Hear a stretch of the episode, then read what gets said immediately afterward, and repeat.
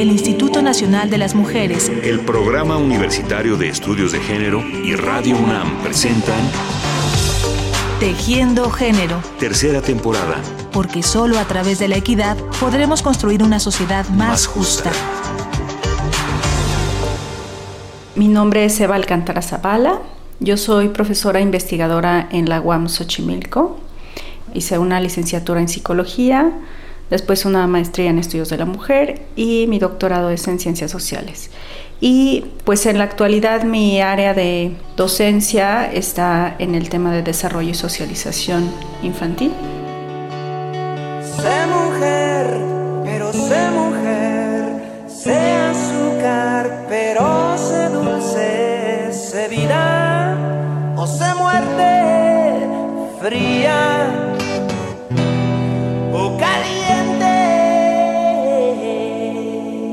¿Qué significa ser hombre y ser mujer? Más allá de las características biológicas, más allá de la materialidad corporal, las personas nos construimos como hombres y como mujeres a partir de múltiples factores en un proceso que no se detiene a lo largo de toda la vida y que puede o no coincidir con los roles y con las preferencias que se asignan socialmente a uno y otro sexo. Hoy cerraremos la serie de programas que hemos dedicado a la infancia hablando con la investigadora de la UAM Xochimilco, Eva Alcántara, sobre la manera en la que se va construyendo la identidad en los primeros años de la vida de las personas, qué procesos entran en juego y qué prejuicios adultos se asoman en esa formación. Si yo fuera un chico, solo por una vez, yo me vestiría como quiero, con lo que vea primero y me voy. Creo que el proceso para llegar a ser niño o niña es un proceso complicado y que en el cual entran en juego múltiples dimensiones. Hay una dimensión histórica, una dimensión social, una dimensión cultural. Depende, digamos, de, de todas esas, todos esos factores. Adquirir una identidad es un proceso complejo, es un proceso que dura muchísimos años y se extiende hasta la juventud e incluso la edad adulta. Entonces, eso es algo muy importante de comprender al momento de acompañar a un niño en su crecimiento, porque nosotros debemos ser muy respetuosos con los niños y las niñas de aquello que les gusta y que disfrutan y al mismo tiempo debemos explicarles con claridad un mundo que es muy caótico ahora para los adultos. Les debemos explicar con claridad corporalmente cómo están constituidos y en la pubertad cuál será el cambio que tendrán sus cuerpos, esto conforme vayan creciendo. En una palangana vieja sembré violetas para ti, en una palangana vieja para ti. Y estando cerca del río, en un caracol vacío, en un caracol vacío, cogí un lucero para ti. Cada edad, cada inquietud, cada nivel de comprensión requieren de los adultos nuevas y diferentes explicaciones y sobre todo representan el bello reto de acompañar y ser partícipes de un crecimiento en libertad y en el que los prejuicios y la ignorancia no marquen las experiencias de los pequeños. Y al mismo tiempo les tenemos que dar la certeza de que jugar con una u otra cosa no necesariamente implica que ellos se han transformado en niñas o niños, ¿no? También hay que abrirles un mundo de posibilidades.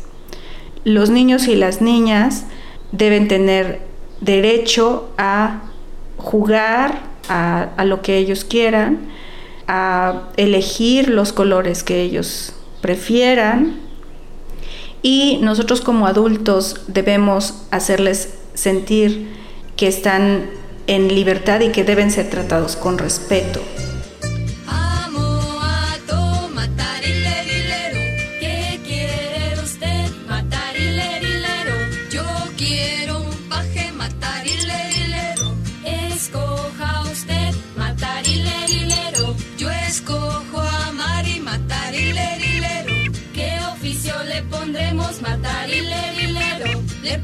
Cocinera, matar y Ese oficio no le gusta matar y ¿Qué sucede cuando un niño comienza a elegir muñecas? ¿O qué sucede cuando a una niña no le gustan los vestidos? Entonces, en esos momentos comienzan a existir una serie de incertidumbres en los padres y empiezan a hacer, a buscar alternativas en otros profesionistas, en psicólogos, en psicoanalistas, en sexólogos, en pedagogos, incluso en sacerdotes, ¿no? Para que les expliquen qué es lo que está pasando, qué es lo que están haciendo mal. Y eh, dependiendo de la respuesta que reciban o sujeto a, digamos, la, la perspectiva de aquel que esté brindando el consejo, la ayuda, el diagnóstico o lo que sea, pues los padres van a actuar en consecuencia. Algunos de ellos van a aceptar los consejos o los tratamientos y otros los van a rechazar. Y a veces eso produce eh, rivalidad entre papá y mamá porque no necesariamente aceptan ambos las recomendaciones de la misma manera. Los niños se enfrentan con todo esto a un mundo bastante enredado, un mundo de adultos bastante enredado. Le pondremos planchadora, matar y Ese oficio no le gusta matar y Le pondremos bordadora, matar y Ese oficio no le gusta matar y Todo esto produce un contexto de incertidumbre y de confusión en los adultos. Entonces, creo que esto se deja ver con los niños a veces en las dificultades que existen en los en el entorno del niño, en los padres, en las madres, en los educadores, ¿no? Que por un lado, hacen más rígidos estos roles de género para marcarlos con dureza, ¿no? Y decir cómo sí debes de ser como niño o cómo no debes de ser, igual como sí debes de ser como niña o como no debes ser. Y entonces eso produce incluso reacciones de coerción o de violencia hacia los niños. Cuando el doctor dijo, Señor, lo felicito es un varón, ¿cómo poder explicarte? ¿Cómo poder explicártelo? Curiosamente, en la actualidad y en ciertos sectores se ha dado una mayor apertura para que las niñas se interesen por actividades más diversas y no tan femeninas como las que antes se les exigían. Lo de femeninas dicho entre comillas, por supuesto. En cambio, los niños, los varones, tienen un margen más limitado y siguen siendo más vigilados socialmente en el cumplimiento de algunos estereotipos que parecen inamovibles. Sobre todo creo que se da más con los niños que con las niñas, ¿no? Y con las niñas creo que tenemos mucho mayor libertad para hacer y vestir y elegir cosas y actividades. Creo que eso sí está vinculado a todo el trabajo del movimiento feminista que se ha hecho durante muchos años. Esta tendencia hacia las chicas se modifica con su llegada a la pubertad, que es cuando comienzan a ser más vigiladas socialmente.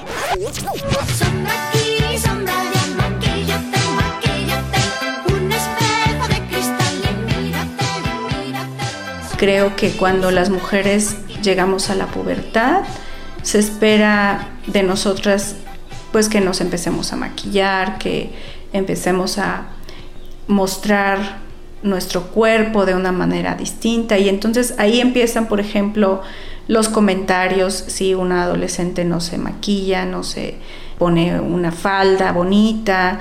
Y entonces es ahí donde empiezan con las niñas las agresiones para decir esta niña es machorra, este no está bien alineada, no sé, cuestiones que tienen que ver con la estigmatización del ser de la niña, ¿no? Y el hacer.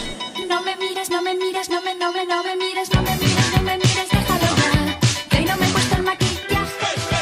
Crecer es un proceso complicado tanto para las niñas como para los niños y tal vez sería mucho más amable para ellos y ellas si los adultos les permitiéramos explorar el mundo y aceptáramos sus inquietudes con menos prejuicios. ¿Qué pasa respecto a esto en la vida cotidiana y cómo se viven las muestras de curiosidad no estereotipadas de los pequeños? Eva Alcántara compartió con nosotros una historia personal que pensamos que es muy bella y que resulta útil para ilustrar lo que hemos estado hablando. Te voy a contar un ejemplo con el barniz de uñas y mi hijo cuando tenía dos años y medio. Cuando tenía dos años y medio vi que se estaba pintando las uñas con unas crayolas. Y entonces me acerqué y le pregunté, ¿qué haces? Él me explicó que se pintaba las uñas como una niña de su escuela, Sara y que él se las quería pintar con sus colores favoritos, que eran verde y anaranjado. Y entonces estaba un poco decepcionado porque las crayolas no pintaban como las uñas de la niña. Y me preguntó con qué se pintan las uñas. Y yo le expliqué que se pintan con un barniz de uñas y me pidió que trajera uno. Pero como yo no me pinto las uñas, entonces Esperó hasta el día del el mercado para acompañarme. Compramos un barniz anaranjado y uno verde y se pintó las uñas de una mano verde y de la otra mano anaranjadas. Cuando llegamos a la casa de sus abuelos, su abuelo estaba bastante sorprendido de ver las uñas de color pintadas porque le parecía que eso no debía pasar y le dijo de manera muy seria que los niños no se pintan las uñas, eso es algo que hacen las niñas. Y recibió otros comentarios de burla de algunos primos grandes eh, diciendo, jaja, mira cómo tienes las uñas pintadas como si fueras niña. Y las niñas, por el contrario, le pidieron prestados sus barnices para pintarse las uñas. Entonces, cuando Llegó el día de la escuela, él después de haber vivido todo el fin de semana con las uñas pintadas, me pidió que le despintara todas las uñas menos las chiquitas. Y entonces fue a la escuela solamente con las uñas de los dedos pequeña, de los dedos más chicos pintadas. Estos son mis cinco dedos, cada uno se presentará. El primero, el más pequeño, el meñique lo llamarás. Y esto fue un aprendizaje para ambos porque en algún momento cuando le pinté las uñas, yo justo le expliqué lo que estaba casi segura que iba a pasar y que efectivamente sucedió, que es que los abuelos y demás personas que lo veían le decían que era una niña por tener las uñas pintadas. Entonces yo quise explicárselo con anticipación para que él tuviera la seguridad de que el pintarse las uñas no era algo que lo iba a convertir en una niña. Le expliqué en ese momento, me pareció que a los dos años y medio era una, una explicación adecuada para su edad, que las niñas tenían por dentro una bolsita y que cuando fueran grandes iban a ser mujeres y dentro de esa bolsita tenían la posibilidad de tener bebés. Y los niños por su lado tenían semillitas y cuando fueran grandes los niños podían depositar esas semillitas en bolsitas y hacer bebés. Entonces fue una explicación que me pareció suficiente para su edad con la cual él quedó contento y con la cual él quedó con la certeza de que esa situación no iba a cambiar porque él se pintara las uñas. Durante algún tiempo, el pequeño fue a la escuela con las uñas de los dedos meñiques pintadas, una de verde y otra de naranja, y finalmente le dijo a su mamá que ya no se las pintaran más. Ambos aprendieron y se divirtieron con este episodio. Han pasado ya unos cuantos años, y seguramente en cada momento este pequeño ha ido teniendo nuevas experiencias y explicaciones que lo están acompañando amable y certeramente en su crecimiento. Entonces creo que como adultos nosotros tenemos todo un reto que enfrentar. Y el reto es educar con amor a los niños, educar con libertad a los niños en cuestiones de roles de género, estar abiertos a distintas posibilidades que pueden suceder en un, en un futuro para que los propios niños puedan desear y puedan crecer en libertad. Y también creo que los adultos también tenemos la responsabilidad de ir presentando un mundo muy complejo a los niños, poco a poco, desde sus propias capacidades cognitivas. Creo que apenas estamos aprendiendo como adultos a acompañar con sensibilidad esta apertura que en la actualidad se está dando sobre los roles de género y sobre las identidades de género. ¿no? Creo que sería falso pensar que una identidad ya está consolidada en la primera infancia. Creo que cada persona debe ser respetada para que su identidad pueda ser un proceso creativo que dure todo el trayecto de su vida. Muchas gracias a la doctora Eva Alcántara investigadora de la UAM Xochimilco, por compartir con nosotros sus experiencias y reflexiones, pero gracias sobre todo por su trabajo y su pensamiento cotidiano. Y a ustedes, amigas y amigos, muchas gracias por su atención y hasta la próxima.